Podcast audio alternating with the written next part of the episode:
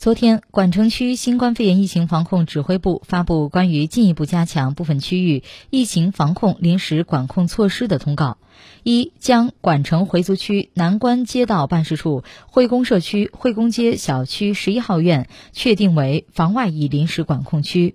防外疫临时管控区采取以下管控措施：防外疫临时管控区临时管控三天，每天进行一次核酸检测。防外域临时管控区内停止一切非必要人员流动，实施足不出区错峰取物措施。每户每天一人在指定时间到指定地点采购物资。防外域临时管控区安排二十四小时巡逻值守，防止出现人员外出流动。对就医等确需外出人员，需经社区防控办公室审核同意，实行专人专车，全程做好防护，落实闭环管理。疫情防控事关每位市民的身体健康，也需要每位市民的共同努力。请广大市民不信谣、不传谣、不造谣、不恐慌。